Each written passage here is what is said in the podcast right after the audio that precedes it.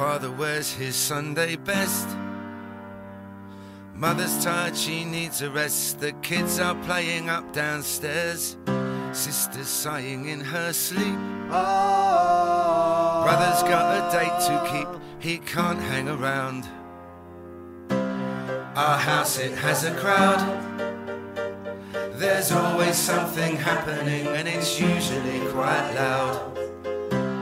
Our mum, she's so house proud. And nothing ever slows her down. A mess is not allowed.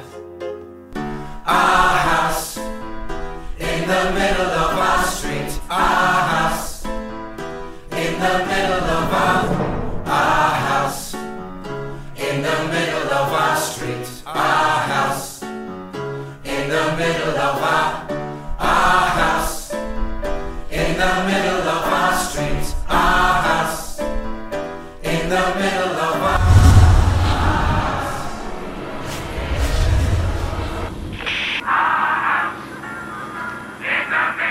Y ya tuvimos una serie de proverbios, ¿cierto?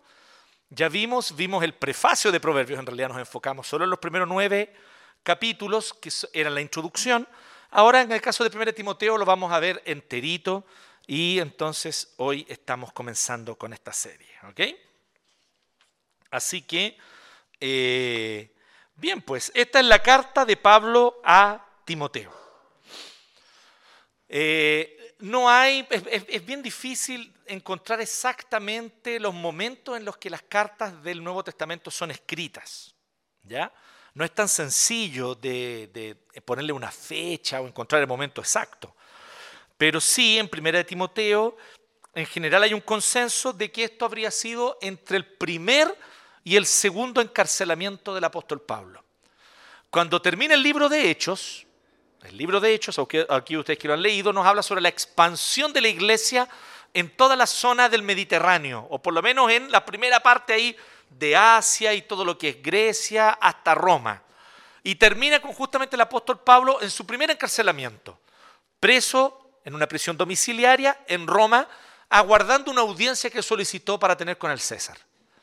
Ahí termina el libro de Hechos. Ese es su primer encarcelamiento. En general hay un consenso de que Pablo debe haber, estado, debe haber sido liberado después de este primer encarcelamiento. No era fácil acusarlo de algo, ¿ah? porque la acusación era que él predicaba un Dios extraño. Pero es rara esa acusación en el imperio romano, que era un imperio pluralista. Pluralista. Como que me salió medio de pluralista. Pluralista, no es fácil la palabra. Entonces era un imperio que se caracterizaba por tolerar todo tipo de dioses, todo tipo de adoración, de todas las etnias. Era bastante interesante el imperio romano en eso, era muy distinto, incluso a otros imperios que han habido más modernos. El imperio romano era bien, pero efectivamente había un tema allí con cómo Pablo eh, había sido acusado de haber causado alboroto y por lo tanto era llevado, eh, y él solicitó en realidad esta audiencia con el César. Pero bueno, el punto es que él es liberado y luego entonces, al parecer algunos dicen que él puede ser que haya llegado incluso hasta España. Tremendo esto, ¿ah? Que el apóstol Pablo tal vez haya llegado hasta España. Porque ahí terminaba el mundo conocido. Después de más allá, ¿qué es lo que había? Nada, pues había el Valhalla. O en la, la isla de Númenor. Eso es solo para los que saben. ¿Ah? O Valinor. También, pues, bueno, Númenor fue hundida, ¿no? Así que está bien. Estamos hablando del Señor de los Anillos, por si acaso. Por si acaso. Así, de ñoños somos. ¿Ya? Y eso que no, no hemos empezado a jugar rol. Esto se puede poner peor. Bien, entonces eh, el asunto es que Pablo habría llegado hasta España, pero luego habría sido preso nuevamente. Y allí ya empezaría justamente un periodo de una persecución más fuerte contra la iglesia. Vuelvo a decir, que es curioso, ¿no? Porque siempre nosotros decimos, ¿por qué persiguieron tanto? Porque aquí nos genera más duda. ¿Por qué el imperio romano persiguió tanto a los cristianos? Si era un imperio pluralista que toleraba todo tipo de religiones. Y la razón es porque esta era la única religión que era una amenaza para la autoridad del César. Y es muy curioso porque era la religión que pagaba impuestos, obedecía a las autoridades, era una religión que no organizaba revueltas, no organizaba revueltas, porque eso no es de cristianos. Era la religión que obedecía a las autoridades, pagaba los impuestos, todo eso. Pero eran una amenaza al imperio, ¿saben por qué? Porque no adoraban al César como un dios. Todas las otras religiones decían, bueno, un dios más, adoremos al César también. Ni un drama. Los judíos no eran así, pero se los toleraba porque los judíos eran religión étnica, solo de un grupo étnico, cultural, racial. Eran solo hebreos. Así que no molestaban, decían, ya tolerémoslo, total, ellos no molestan en nada. Ellos le transmiten su fe a sus hijos nomás. Pero los cristianos no eran de una etnia. Los cristianos, todo tipo de personas se convertían.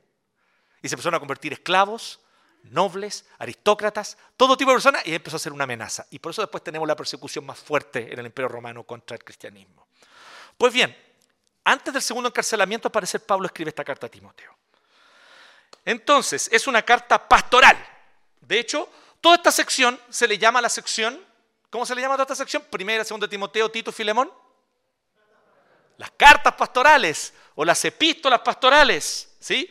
Aquí ustedes que ya tienen más y han, y han, podido, tenido la oportunidad de profundizar o estudiar un poco más de la teología cristiana, saben que a toda esta sección se le llama la sección de las cartas pastorales o de las epístolas pastorales y generalmente los grandes comentaristas bíblicos hacen comentarios a toda esta sección enterita, ¿sí? Generalmente dejando a Filemón aparte, porque Filemón se estudia con colosenses. ¿Se acuerdan que estudiamos colosenses? ¿Se acuerdan o no se acuerdan? Estudiamos colosenses, ahora vamos a 1 Timoteo. Y en colosenses abordamos también Filemón como parte de colosenses, porque ambas cartas iban juntas. ¿eh? La de colosenses y la de Filemón iban juntas a las mismas personas. Bueno, aquí en 1 Timoteo nosotros tenemos una carta pastoral. ¿Qué significa esto? ¿Por qué se llaman así? Porque, bueno, una carta pastoral escrita por un pastor. No, no, no. Se llama así porque es escrita a un pastor. Por eso se llaman así las cartas pastorales, porque son escritas a pastores. Los pastores son a quienes se dirige. Y ahí usted podría preguntar, ¿y qué tiene que ver eso con nosotros? ¿Para qué vamos a leer entonces esa cuestión? Que la lea el pastor. Que la lea el consistorio estamos, ¿para qué la vamos a leer todos? ¿Cierto? No, la idea es la siguiente es que está dirigido a un pastor con instrucciones acerca de cómo conducir la iglesia. Así que todos nosotros, miembros del cuerpo de Cristo, deberíamos prestar atención a estas cartas. Porque en ellas hay instrucciones valiosas acerca de cómo debe ser organizada la iglesia. Y esto es muy interesante. En este caso, Pablo le está escribiendo a Timoteo que Pablo lo dejó en Éfeso. Y aquí Timoteo es el pastor de la iglesia de Éfeso. Esto es algo muy importante, porque usted después puede revisar en su Biblia cuando llegue a su casa Hechos capítulo 19. Y allí usted va a ver cómo fue que el apóstol Pablo plantó la iglesia de Éfeso. Fue tremendo. Pablo primero se queda tres meses en la sinagoga. Pablo siempre iba a las sinagogas primero. Porque él entendía que primero al pueblo del Señor del Antiguo Testamento se le debía anunciar que Jesús de Nazaret era el Mesías esperado. Así que él tenía una razón teológica. Él siempre iba primero a las sinagogas. ¿Y qué ocurrió? Como ocurría generalmente, en la sinagoga no les gustó mucho. A uno u otro creyeron, pero la mayoría no les gustó. Discutía todo el tiempo, así que terminó entonces finalmente predicándole a los gentiles. Y ahí él termina predicando en un lugar de un hombre que se llamaba Tirano. Ya no es que él fuese un tirano, ¿sí? Él se llamaba así. Y este hombre tirano tenía una escuela, una escuela al parecer de filosofía o algo así, y en la escuela de Tirano, Pablo se quedó dos años allí predicando, enseñando, y él se quedó en Éfeso dos años forjando y dando forma a esta comunidad. ¿Saben qué es lo interesante de lo que pasó en Éfeso? ¿Alguien sabe o no? ¿Alguien se acuerda? ¿Alguien ha leído 8.19? Es muy bonito ese episodio. ¿Saben lo que pasa? Primero, Éfeso era una ciudad que se caracterizaba, como todas las ciudades griegas, por tener muchos dioses, muchos templos, muchas religiones pero había una adoración que era la principal y la más así, que todos la veneraban y la adoraban, la diosa Artemisa. ¿Le suena Artemisa? A ver, yo le voy a decir quién es Artemisa. ¿Le suena Diana? A ver, voy a decir, ¿le suena la Mujer Maravilla? Esa es Artemisa. La Mujer Maravilla Artemisa. ¿Sí? Esa no la sabía, ¿no? Mira, Marvel, ah, no, pero es de DC. Pucha, la cuestión. ¿Es de Marvel o de DC? Es DC, ah, ya, y tú estás con polera de Marvel, ya, ok, perdonen, disculpe. Soy ñoño con Tolkien nomás, no con esas cosas, no con los cómics. Entonces, cuando nosotros vemos que Pablo empieza a predicar, empieza a ocurrir un problema. Porque gran parte, no todo, pero una buena parte de la economía de Éfeso dependía de la adoración a la diosa Artemisa. ¿Les cuento algo? Tenía una estatua tan grande de la diosa Artemisa que a kilómetros se veía desde el mar. Heavy. Dicen que era una estatua enorme, inmensa, que se podía ver desde el mar a kilómetros. Cuando tú todavía no veías tierra, veías la, la estatua primero, ahí chiquitita, pero empezaba a ver a ella primero. La estatua a la diosa Artemisa. Y se vendían muchas imágenes, pero se empezó a convertir mucha gente. Y mientras se convertía gente, ¿qué es lo que empezó a pasar? Empezó a afectarles el negocio. Así que hubo un hombre llamado Demetrio, no Demetrio Largo, por si acaso, que es de 31 minutos. Demetrio Largo, el, doctor Demetrio Largo, 31 minutos. No sé si lo han visto. La ruta de la caca. No es ese. Demetrio. Y este hombre Demetrio organizó prácticamente una turba. Léanlo, chiquillos, léanlo. ¿Ustedes quieren ver lo fácil que es encender de rabia a una turba? Lean Hechos 19. Porque Demetrio lo hizo así, en una tarde. No le costó nada. Y entonces la gente quería hacer picadillo a Pablo. No lo lograron, finalmente. El Señor libró a Pablo. Otras personas salieron en defensa. Fue un momento muy álgido, muy... Pero finalmente las autoridades de la ciudad lograron controlar el tema.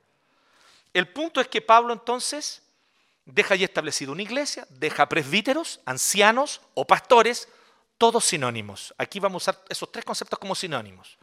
Los presbíteros de Éfeso son los pastores de Éfeso. Y ellos son también, por lo tanto, los obispos de Éfeso. Porque en el lenguaje bíblico, obispo no es distinto de pastor, ni obispo es distinto de presbítero. Los tres conceptos son sinónimos e intercambiables. Y así los vamos a estar usando durante toda esta serie porque es la manera bíblica de usarlos. ¿Ya? Entonces, Pablo, después de hacer un, viaje un poco más breve, llama a los ancianos de Éfeso a una playa cercana y se despide de ellos porque él sabe que llega el momento de irse y que probablemente no lo van a ver más. Así que Pablo se despide, él les da un discurso maravilloso, todo eso está en Hechos capítulo 20, en el, en el capítulo siguiente, y luego de eso entonces, hasta donde sabemos, Pablo no habría vuelto a Éfeso. Pero él deja a alguien que él sabe, esta persona va a darle continuidad porque tiene mi mismo corazón. Y deja a Timoteo como pastor allí. ¿Sí? Interesante, ¿no? Como un pastor entre los pastores. Los reformados le tenemos un nombre a eso. Le llamamos primus inter pares.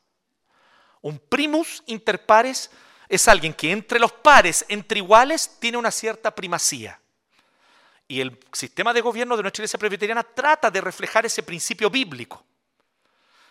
De tener un consejo de pastores o presbíteros gobernando la iglesia con un pastor que preside, que es al que normalmente nosotros llamamos pastor, y a los demás los llamamos presbíteros. ¿sí? Pero eso es para que vayamos ahí enchufándonos con cómo es el sistema de gobierno, porque es muy interesante. Primero Timoteo nos va a decir algunas cositas al respecto. ¿Queda claro, no? Bien, pues, terminemos entonces. Ah, no. Pero ya estamos, avanzando, sí. Porque yo hoy día solamente quiero decir dos cosas. Les quiero hablar de dos ministerios que Cristo le entrega a la iglesia. Dos ministerios que Cristo le entrega a la iglesia. Y estos dos ministerios, o dos tipos de ministerio, tal vez lo podríamos llamar, pero llamémosle dos ministerios, son fundamentales para que toda iglesia cristiana pueda nacer crecer y desarrollarse. Así que vamos a hablar sobre los dos ministerios que necesita la iglesia de Cristo, justamente reflejados en Pablo y en Timoteo, que son las dos personas mencionadas en estos dos versículos con los que estamos partiendo. Entonces, ¿quién habla primero? Pablo. ¿Qué es él? Apóstol. ¿Sabe usted qué significa la palabra apóstol, literal? ¿Alguien sabe?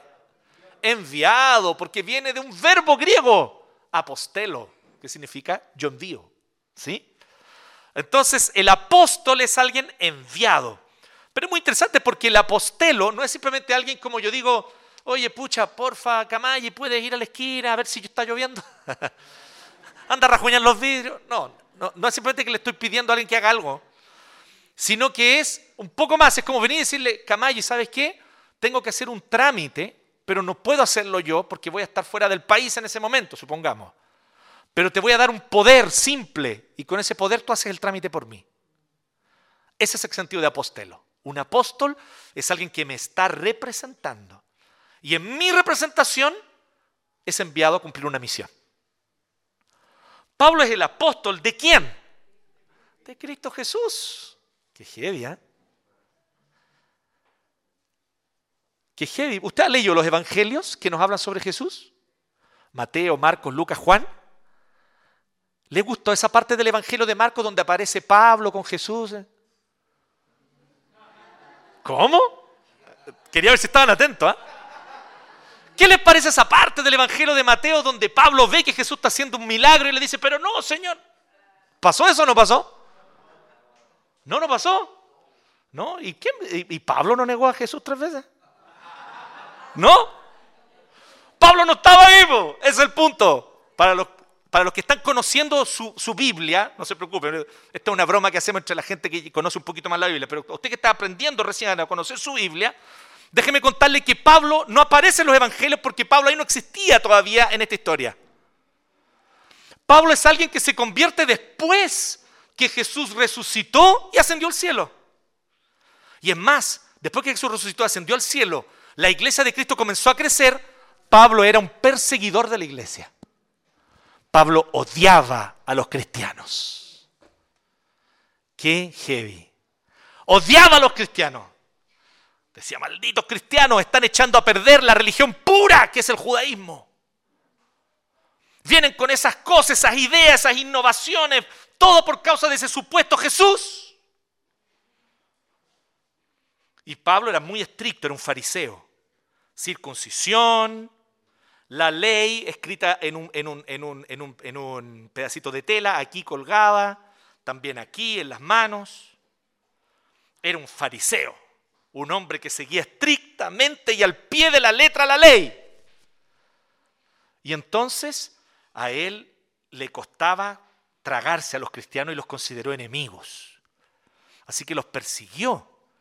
E incluso cuando el primer mártir de la iglesia muere apedreado, que es Esteban, y lo apedrean solo por creer en Cristo y por dar testimonio de Jesús, Pablo dice la Biblia que Pablo no se llamaba Pablo, en ese tiempo se llamaba Saulo. Estaba ahí mirando y aprobando lo que pasaba. Qué heavy, ¿no? Usted va a ver después que Pablo, décadas después, todavía le duele eso. Qué tremendo, ¿no? Y esa es la señal de que está verdaderamente convertido. Cuando usted mira hacia su pasado de pecado con nostalgia, algo no está bien en su corazón. Pablo miraba su pasado de pecado con dolor y con vergüenza. Y por eso él dice lo que nosotros repetimos todos los domingos, que Cristo Jesús vino para salvar a los pecadores de los cuales yo soy el primero. Él lo decía por convicción. Él se sentía el peor de todos por haber perseguido a la iglesia.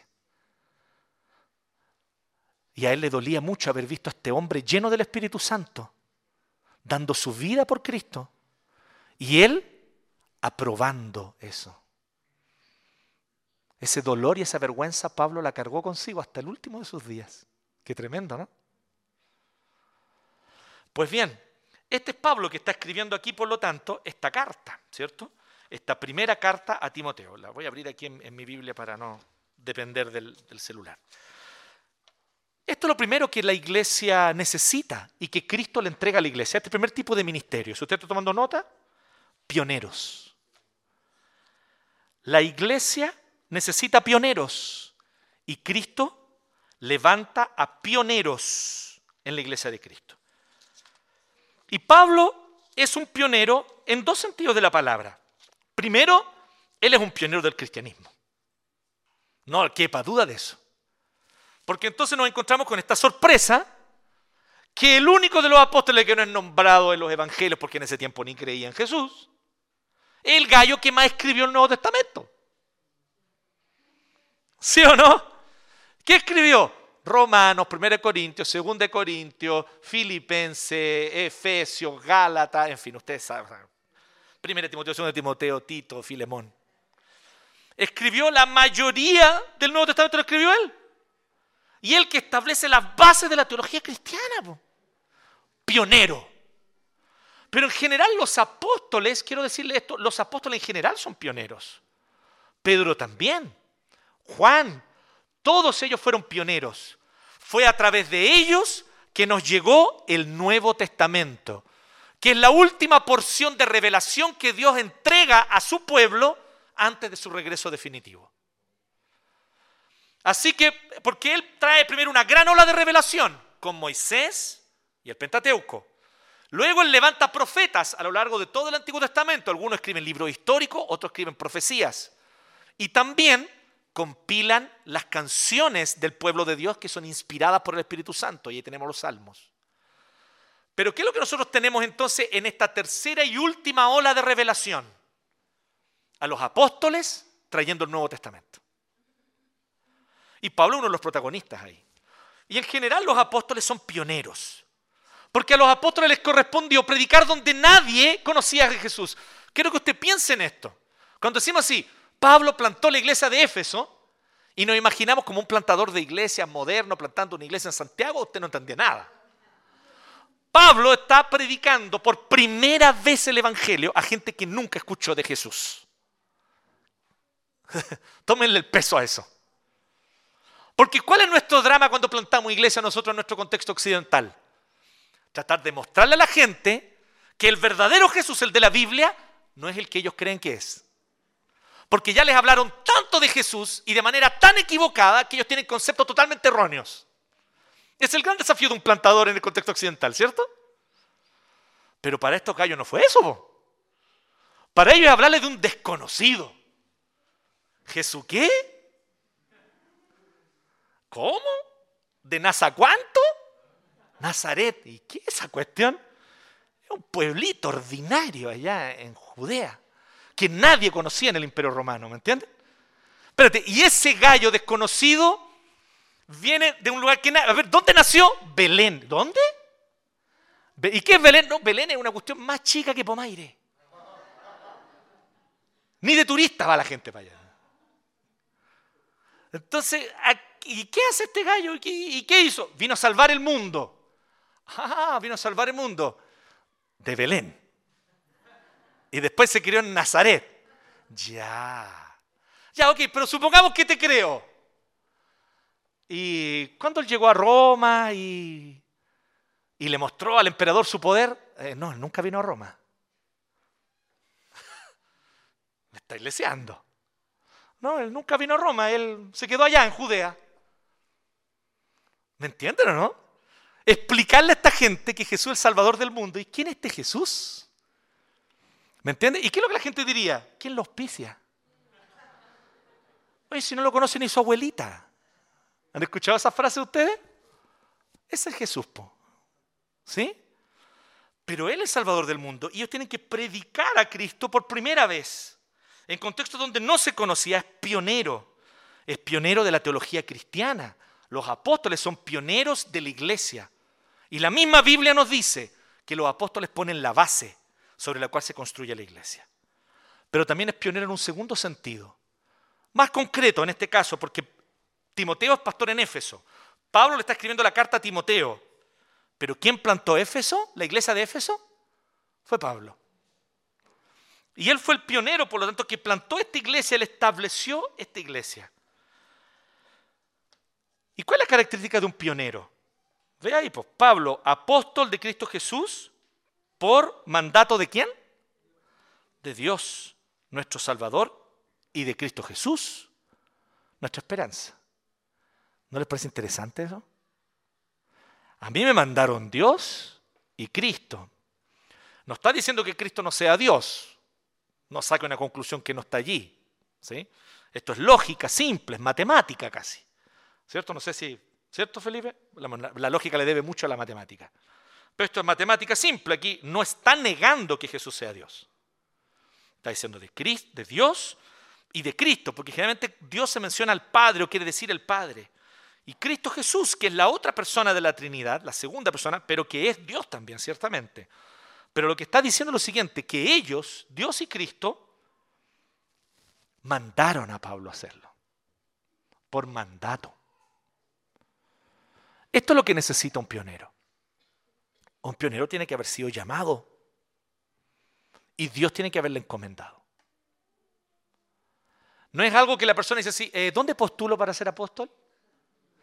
Voy a enviar mi currículum. Sí, claro, envíeselo a Maldonado y él lo ungirá. No, pues no existe eso. Los apóstoles no es como que yo postulo a ser apóstol. ¿Me entienden? Tampoco es como que ya, pero ¿dónde estudio para ser apóstol? Licenciatura en apostología. No existe. Alguien viene y te llama. ¿Y quién es este alguien? Dios. Directamente, el Padre. Y Cristo, que de hecho Cristo se le apareció a Pablo. Y Pablo lo vio con sus propios ojos. Se le apareció resucitado y le dijo, yo te separé para que seas luz a las naciones. Tremendo esto. Porque encima de todos los apóstoles, Pablo es el que menos probabilidades tiene de serlo. Ustedes conocen esa historia, ¿no? Cuando Cristo lo convierte, lo llama para ser apóstol y lo manda a Jerusalén. Ya, preséntate a los demás apóstoles, ellos van a ser tus compañeros. Y cuando él llega, era como que tenía la peste, todos se arrancaban de él. Porque obviamente es el tipo perseguía a la iglesia. Oye, quiero tener una entrevista con Pedro, pero escondiéndose. Debe haber sido chistoso eso, ¿cierto? Los apóstoles escondiéndose de aquel que Cristo llamó para ser apóstol. No querían verlo, estaban con miedo. ¿Y saben quién se acercó a Pablo? Un gallo que ni siquiera era uno de los apóstoles, Bernabé. Un hombre con un corazón inmenso. Pablo es llamado por Dios. Si él hubiese tenido que escoger una carrera, él no habría escogido ser apóstol. Se los aseguro. ¿Qué quiere ser cuando grande, Pablo? Apóstol, no. Eso no ocurrió ni ocurriría. Así que él dice, Dios me mandó. Estoy sonado. ¿Qué voy a hacer? Si Dios te manda, tenéis que ir. Chao, se acabó. Pablo conocía muy bien el Antiguo Testamento. El último gallo que le dijo no a Dios se lo tragó un pez. No, gracias. No me gusta oler a pescado. Mejor digo que sí. Así que Pablo obedece. Y por eso es apóstol. Así que necesitamos pioneros en la iglesia. Necesitamos gente que comienza, que inicia. Y ciertamente Pablo es el pionero, es uno de los pioneros de la iglesia universal. Y aquí yo quiero decirle una cosa. Pablo es pionero en un sentido que nadie más puede serlo después de él. Pablo, junto con Pedro, Juan y todos los demás apóstoles, ellos tuvieron un ministerio único, establecer las bases de la iglesia de Cristo. Nos dejan el Nuevo Testamento. La mayoría del Nuevo Testamento escrito directamente por ellos, y lo que no fue escrito directamente por los apóstoles fue escrito por discípulos directos de los apóstoles, por la enseñanza que habían aprendido de ellos, como el caso del Evangelio de, de Marcos, o el caso del Evangelio de Lucas, o el caso, bueno, del mismo libro de Hechos, o el caso de la carta a los Hebreos. Pero en general el Nuevo Testamento está escrito directamente por los apóstoles o por gente que ellos encomendaron. Y esta es la revelación que Dios nos dejó y no hay nuevas revelaciones. Porque esta revelación termina en Apocalipsis diciendo así, quien añada las palabras de este libro, se le añadirán las plagas que están aquí. Una advertencia piola, así. No le añadan nada más, cabro, aquí estamos. Pero es que yo soñé, pastor. Bacán que usted haya soñado. Yo no le voy a cuestionar lo que Dios le habla a usted. Pero el mensaje de Dios para la iglesia de Cristo cesó. Está aquí.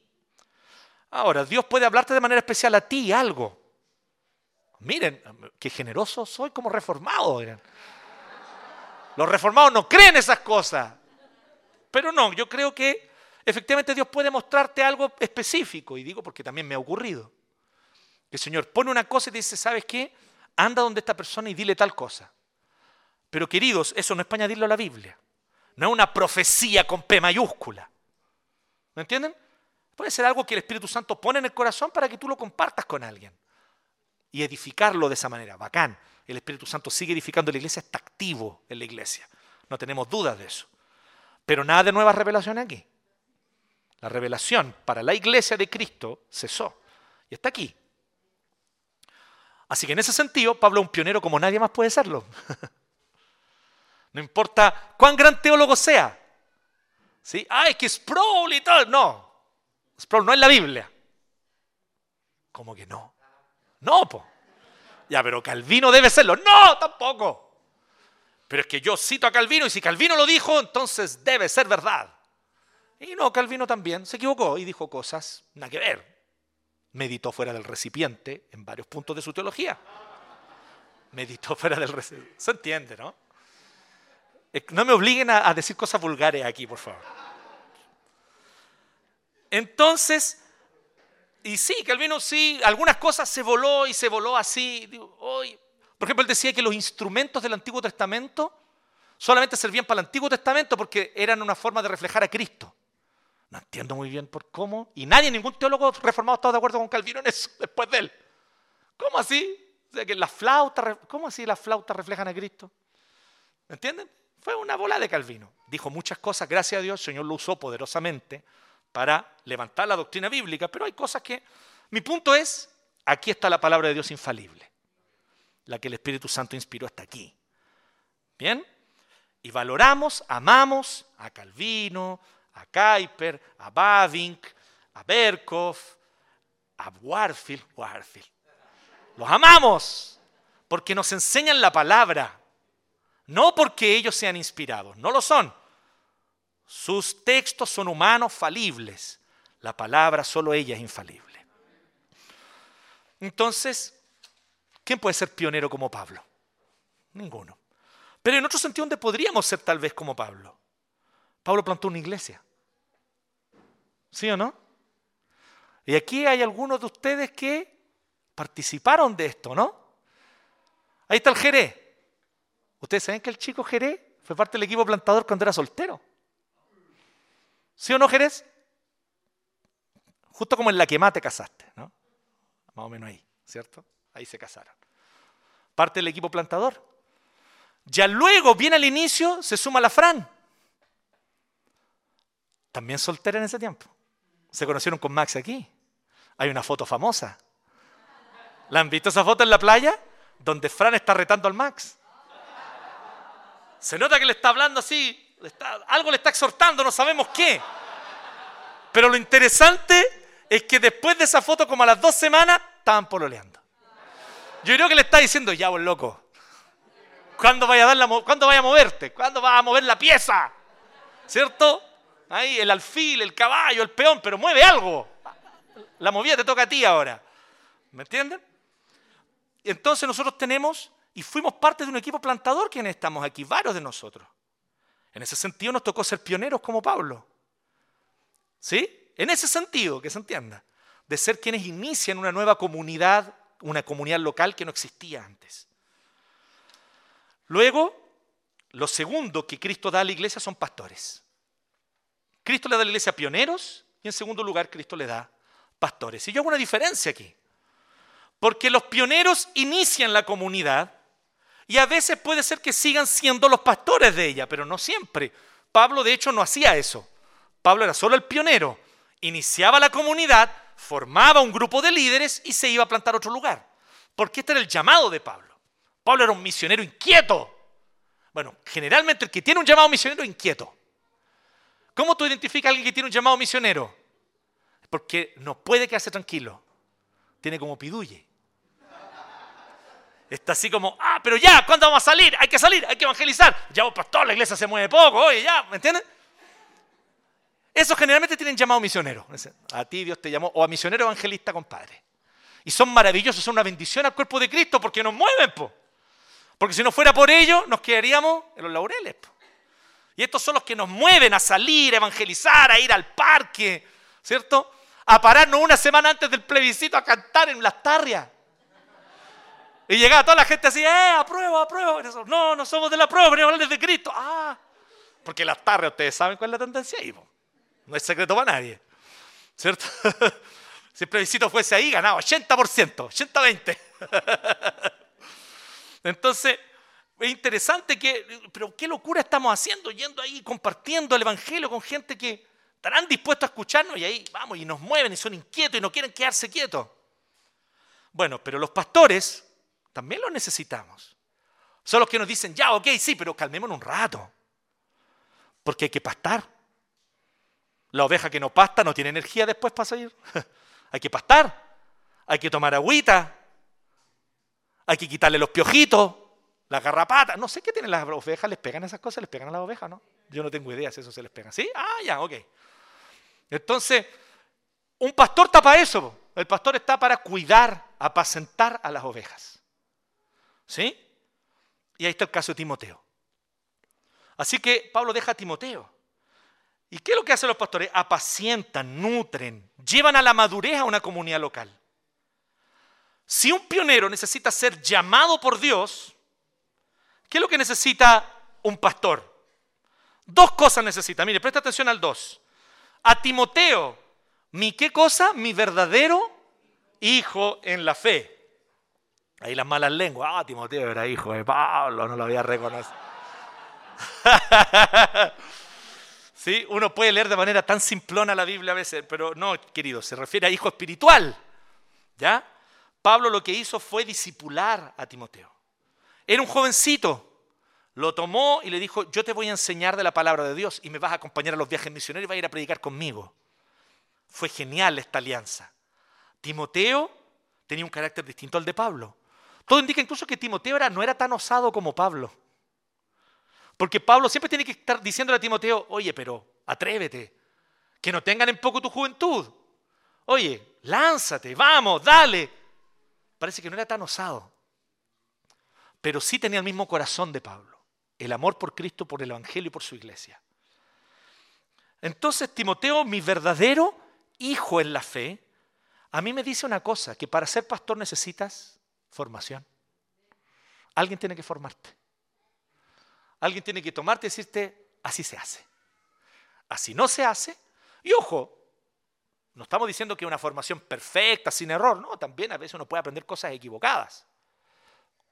Pero por lo menos que te dé la dirección general de lo que tú debes hacer y lo que no debes hacer, lo que debes aprender, cómo aprender, lo que debes enseñar. Timoteo fue hijo de alguien espiritual. Y hoy día nosotros vivimos el tiempo de qué? De los self-made men. Los hombres que se hacen a sí mismos. Y podemos entender que eso exista en el mercado capitalista y ultra competitivo, ¿cierto? Donde cada uno dice, no, yo salí de la nada y me forjé solo, compadre. A mí nadie me enseñó y yo fui y me lancé y así conquisté el mercado. Y podemos entender eso en la lógica del mundo. Pero a mí me duele cuando empieza a entrar esa lógica en la iglesia. Y empieza gente a decir, es que a mí nadie me enseñó lo que yo, sé hacer. Y es por eso que mi iglesia tiene 20 mil miembros, 18 mil, 10 mil, 9 mil, no sé cuántos tenga, pero mucho. Porque número es sinónimo de éxito, porque es la lógica del mercado, por lógica mercantilista. Tenéis que medirlo numéricamente, si no la cuestión no vale. ¿Me entienden o no? ¿Qué tan bacán es tu iglesia? Nadie te pregunta eso porque es feo preguntar eso. Pero te preguntan cuánta gente hay en tu iglesia. Que es lo mismo, pero con otras palabras. Oye, ¿cuánta gente va a tu iglesia?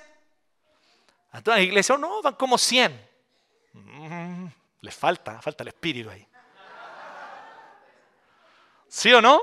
Como le pasó a nuestro querido pastor Covarrubias, hoy día ya ancianito.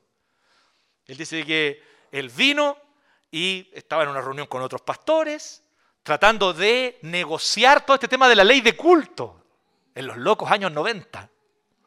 No había ley de culto, de igualdad de culto en ese tiempo todavía, así que ahí estaba, junto con Juanito Berli, algunos de ustedes conocen a Juanito Berli, la, la lo conoce, ¿cierto?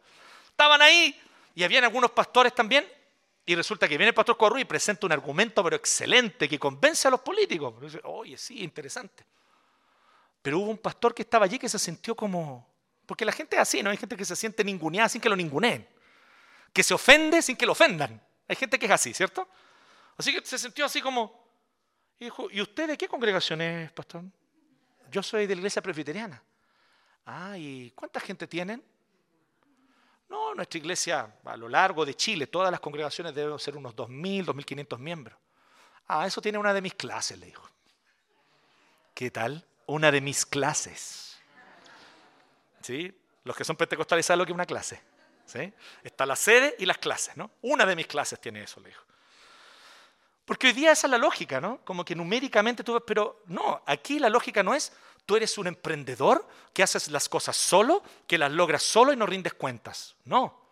Un pastor, si es pastor, es hijo de alguien.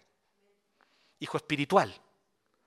Aprende bajo el alero de alguien, agradece el aprender de ese alguien y crece de esa forma.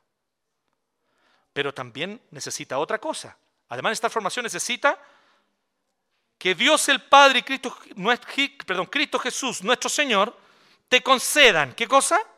Gracia, misericordia y paz. No solo gracia, misericordia y paz para Él, sí, para Él primeramente. El pastor necesita gracia, porque el pastor también peca. Poco, pero peca. Ah, usted, todo lo contrario, hermano. Lo mismo más. Lo mismo más que cualquiera de nosotros. Necesitamos gracia a los pastores. Si la gracia de Dios nos viene a nuestro encuentro, no tenemos cómo vivir, menos cómo ministrar. ¿Por dónde? Gracia. Por lo tanto, misericordia también. Que el Señor muestre misericordia hacia nosotros. Viene y dice, ya, una nueva oportunidad. Lo hiciste mal esta vez, ahora inténtalo de nuevo y hazlo bien. El Señor es misericordioso. Y paz. Porque hay veces en que uno se siente sacudido. Uno se siente golpeado. Uno se siente agotado. ¿Sí? O el pastor no se cansa. ¿Será que el pastor no se cansa? ¿Qué dice Felipe Alegría? ¿Los pastores se cansan o no se cansan? Te voy a hacer una pregunta. ¿Puedo hacerle una pregunta, no, Caro? ¿Me dais permiso? No? Tengo que pedirle permiso a la Caro para hacerte esta pregunta. ¿Dan ganas a veces de mandar toda la punta del cerro, no? Sí, pues. Dan ganas. No, no necesariamente por la gente, por las personas. Tal vez uno ama a las personas que está pastoreando. Pero es por una serie de situaciones y circunstancias que terminan siendo agotadoras. Necesitamos paz. Pero también gracia, misericordia y paz para entregar a otros gracia. ¿Han visto The Sinner? Muy buena serie. Es un detective que resuelve casos porque él sabe que dentro suyo están las mismas tendencias criminales que los criminales a los que él persigue. Y por eso él es tan bueno en perseguir a los criminales. Porque él no piensa así, ah, este gallo hizo algo que yo nunca haría. Él piensa todo lo contrario. Este gallo hizo algo que yo podría haber hecho. Si yo lo hubiese hecho, ¿cómo yo lo haría? Y por eso él logra descifrar los misterios. ¿ah? Es muy interesante The Sinner. Y de hecho, The Sinner significa el pecador. Bueno, todos los pastores somos The Sinner. Usted, pucha, el pastor me dio el consejo preciso, cuánta sabiduría. ¿Qué sabiduría? Conocemos ese pecado de primera mano. Por eso sabemos qué decir. Hermano, miren esto, tata. Ya estuve ahí. Enfrenté ese pecado como tú. Metí la misma pata en el mismo lodo. Entonces, déjame aconsejarte esto, esto, esto, otro. O tal vez no metí la pata, pero sé muy bien que en cualquier momento podría hacerlo en eso. Tal vez no metí la pata exactamente como tú. Pero nada me libra de que lo pueda hacer igual o peor que tú. Y como tengo conciencia de eso, entonces ahí está la labor del pastor. Y eso es lo que es Timoteo. Timoteo le toca ser pastor. Así que la iglesia necesita estos dos tipos de ministerios. Pioneros y pastores. Los pioneros inician, comienzan, los pastores se quedan, permanecen, nutren, apacientan, cuidan. ¿Quién mejor? ni uno es mejor. No empiece con eso. ¿Qué es más bacán? Ni uno es más bacán. Los dos se necesitan. Una iglesia de puros pioneros, estrujamos, estrujamos, estrujamos a la gente y no paramos nunca. Pero una iglesia de puros pastores, nunca salimos, nunca vamos al encuentro del pecador, nunca vamos a buscar a los necesitados, nunca vamos a ir a predicar, nunca vamos a ir a mostrar el amor de Cristo, nos vamos a quedar cómodos. Quedémonos aquí resguardados porque el mundo es muy malo. Hay mucha corrupción, pastor. Mucha impiedad. Nosotros quedémonos acá y nos quedamos. Y nos resguardamos las cuatro paredes para no salir. ¿Me entienden? Pero necesitamos las dos cosas. Como el chavo, la teología del chavo. Las dos cosas. La teología del chavo. Pioneros y pastores. Les tengo que confesar algo. La razón por la que nosotros estamos estudiando 1 Timoteo es porque ya estamos preparándonos como iglesia para lo que va a ser mi pronta salida como pastor de aquí. No sabemos exactamente cuándo, pero Como ustedes saben, los miembros lo saben, porque estuvieron en la asamblea, ¿cierto? Todos los miembros lo saben. En la asamblea que tuvimos en marzo, nombramos y mencionamos que yo solamente iba a aceptar un llamado por dos años, sabiendo que más tiempo que eso era irresponsable, porque incluso es probable que pueda salir antes. Esta iglesia, queridos, y yo creo que así tiene que ser siempre la iglesia de Cristo, no depende de su pastor. Esta iglesia es sustentada por Cristo y por el Espíritu Santo. Esta iglesia tiene una cabeza, es Jesucristo, que la gobierna a través de la palabra. Pero además tenemos un tremendo privilegio en esta iglesia. Usted es parte de una iglesia presbiteriana. Eso significa que esta iglesia no es un emprendimiento del pastor Jonathan. Porque hay, hay personas que plantan iglesia como un emprendimiento personal, ¿no? Esta es mi iglesia, ¿sí? ¿Cómo se llama? No, se llama iglesia fulano, te ama, fulano te ama. Así se llama la iglesia. ¿Sí? Fulano, túnica esperanza. No, no, no. Fulano te ama. ya, son, ¿para qué se ponen? Me cae bien, me cae bien, ¿ah? le, tengo, le tengo buena onda a Shabbat. Entonces, tenemos, ahí viene y empieza su emprendimiento. ¿Y cómo le va el emprendimiento? Le va súper. Y después, entonces, ahora vamos a hacer sucursales. Bueno, aquí esta bola no fue así. Po. Déjeme contarle que, yo no sé si usted la encuentra poco espiritual, pero sí, no puedo negar, el Señor puso una cosa, una necesidad, un llamado y dijo, hay mucha gente que no va a ser parte de una iglesia porque no les escuadra la mentalidad evangélica. La mentalidad evangélica tiene muchas cosas maravillosas, queridos, no quiero que nos engañemos, cosas preciosas. En la mentalidad evangélica usted aprende el valor, por ejemplo, de la pureza. En la mentalidad evangélica usted aprende el valor de la palabra. En la mentalidad evangélica usted aprende que la oración es poderosa. Entonces yo no estoy hablando de que la mentalidad evangélica sea algo malo, no me entiendan así. Pero ya tenemos como una cultura cuando nos criamos en esto, ¿no? Ya tenemos como una cultura cuando llevamos años en esto. Pero nos preguntamos, ¿y quién está llegando a aquellos que nunca encajarían en una iglesia? que no saben lo que es, pensemos como presbiteriano, tomar un himnario, que va encima tiene partitura, porque el himnario presbiteriano tiene partitura. Y dice, ya, vamos a, vamos a cantar el 421. ¿Dónde? Y tú un montón de puntos, raya, ¿cómo es la cosa? Entonces, muchas veces nosotros humanamente ponemos barreras para que los que no creen lleguen a Cristo. Yo no tengo ningún problema que el incrédulo rechace el Evangelio porque el Evangelio lo está confrontando. Si esa persona entendió bien el Evangelio y aún así no lo quiere, es parte de la soberanía de Dios. Pero a mí sí me complica cuando la gente rechaza el Evangelio por causa de las tradiciones humanas. Ahí ya es problemático. Entonces dijimos, tenemos que llegar a un grupo de personas y a personas que piensan distinto. Son personas secularizadas. Su pensamiento es progresista. ¿Cómo establecemos puentes para comunicar y pastorear en ese contexto. A ellos les parece que todo lo que los evangélicos dicen y proponen es de un conservadurismo acérrimo. Imagínense decirle, no, compadre, mira, el sexo es solo para el matrimonio. ¿Qué es lo que dice la Biblia? Y lo enseñamos, usted sabe que lo enseñamos en esta, iglesia. Pero no es fácil, no es sencillo para alguien que ha vivido toda su vida su sexualidad de otra manera. Estoy dando un ejemplo nomás. Entonces esta iglesia surge con ese propósito en oración y todo, y usted y entonces el Señor llamó y no. Yo escribí un proyecto de tres páginas y lo presenté al presbiterio. Y el presbiterio dijo, sí, dele. Y esa fue la respuesta que yo esperaba del Señor. Y así partió Iglesia 1, qué poco romántico, ¿no? Ustedes no, debe haber sido que el pastor Jonathan se fue a orar a las tardes, dobló sus rodillas ahí, en el Liguria, y el Señor le... No, hermano.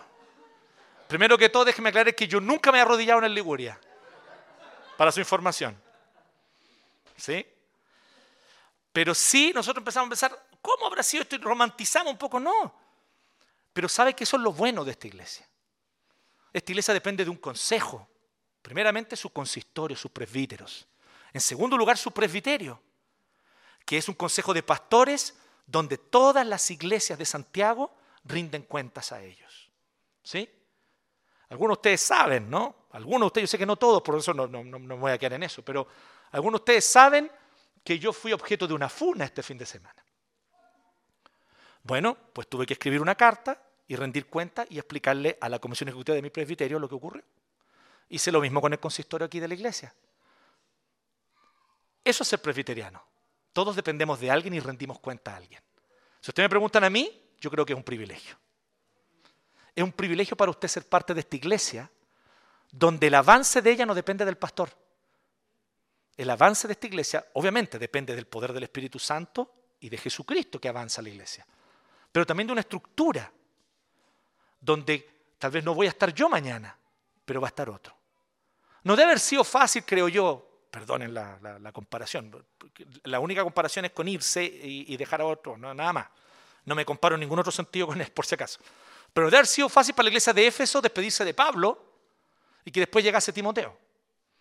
¿Sí? No debe haber sido fácil, tal vez. Pero ellos empezaron a aprender así una cosa muy valiosa, que la iglesia es de Cristo. Y la iglesia avanza porque el Espíritu Santo la avanza. Y que la iglesia no depende de celebridades, ni de personas más o menos famosas, carismáticas o no. Depende de cada uno de ustedes que como miembro le edifican. De ustedes que se disponen para servir, que se disponen para llegar antes y armar, para quedarse después y desarmar, que se disponen para avanzar la iglesia. Y por eso esta serie. Esta serie se llama Casa. Casa, porque esta es la casa. No una casa física, es una casa espiritual, comunitaria, una casa cuyos ladrillos son las personas. Eso es lo que nosotros somos. ¿Y cómo Dios edifica esta casa? ¿Cómo Dios la edifica? Vamos a ir viendo en 1 Timoteo. ¿Y qué papel juegas tú en la edificación de esta casa? Porque si tú te vas, un ladrillo se sale. Y si un ladrillo se sale, es aparecer con el riesgo de tambalear. Esta iglesia te necesita, cada uno de ustedes los necesita tus dones, tu forma de entender el mundo y la vida, tu personalidad, la forma específica como Dios te hizo, es para que seas parte de esta comunidad. Porque la iglesia va a seguir. Los pastores pasan, la iglesia continúa, hasta que Cristo vuelva. Esa es nuestra convicción, esa es nuestra esperanza. Así que recordemos esto. Y por eso les digo, Sí, el Señor levanta a personas que cumplen un papel pionero en un momento, pero también levanta a personas que cumplen un papel pastoral. Ambas cosas son necesarias. Pero sigamos avanzando, porque que yo me haya enterado, Cristo todavía no vuelve. Cuando vuelva nos vamos a enterar, no se preocupen, no lo duden. Todo ojo le verá, dice la Biblia. Y mientras eso no ocurre, hay pega que hacer. Hay trabajo por delante, hay una misión que cumplir. Y tú eres parte de esta misión. Si vienes a esta iglesia por causa del pastor, estás en pecado. Ojalá hoy te arrepientas. ¿Te parece? Ojalá hoy te arrepientas. Y le digas al Señor, Señor, no quiero ser parte de esta iglesia por causa del pastor o de los presbíteros o del presbítero que me cae bien. No, quiero ser parte de esta iglesia por causa de ti. Porque tú me trajiste acá para servir. Amén. Oremos. Gracias Señor por tu palabra y por el ministerio precioso que tú nos diste de Pablo, apóstol de Cristo. Gracias porque tú lo usaste. Ciertamente un hombre pecador, miserable, débil, como cada uno de nosotros, pero que tú lo escogiste para que a través de él llegase esta preciosa revelación a nosotros. Gracias también por Timoteo, un ejemplo de fidelidad, un ejemplo de lealtad, un ejemplo de integridad. Que así podamos ser también nosotros, Señor. Fieles, leales, íntegros. Te pedimos, oh Señor, en esta hora que a través de esta carta de Timoteo tú hables a nuestro corazón. Si alguno de nosotros hoy aquí ha confundido las cosas, tal vez ha confundido las prioridades, está bien querer, amar, tenerle cariño a nuestros presbíteros, a nuestro pastor, pero no está bien depender de ellos. Del que dependemos es solo de ti.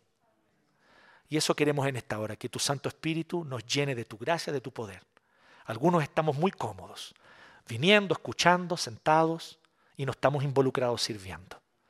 Tal vez es tiempo de ponernos las pilas. Tal vez es tiempo de levantarnos y empezar a servir. Por eso, Señor, en esta hora también te pedimos perdón por nuestra excesiva comodidad. Sabemos que hay situaciones de salud, situaciones complejas que impiden que algunos puedan servir, y eso es normal. Pero hay otros que no es por nada de eso, es por simple comodidad. Y si es así, Señor, te pido Dios que tú sacudas su corazón y los muevas, oh Dios, para que puedan comprometerse con la iglesia, porque la iglesia es el cuerpo de Cristo. Señor, no queremos ser de esos que dicen yo amo a Jesús pero no a la iglesia, porque es imposible. Si te amamos a ti, amamos tu cuerpo. Y por lo tanto tenemos que amar a la iglesia. Enséñanos a amar a la iglesia, a amarla de corazón, a servir, si es necesario, dar la vida por ella, porque ella es tu cuerpo. Enséñanos, oh Dios, en este sentido, en el nombre de Cristo Jesús nuestro Señor. Amén.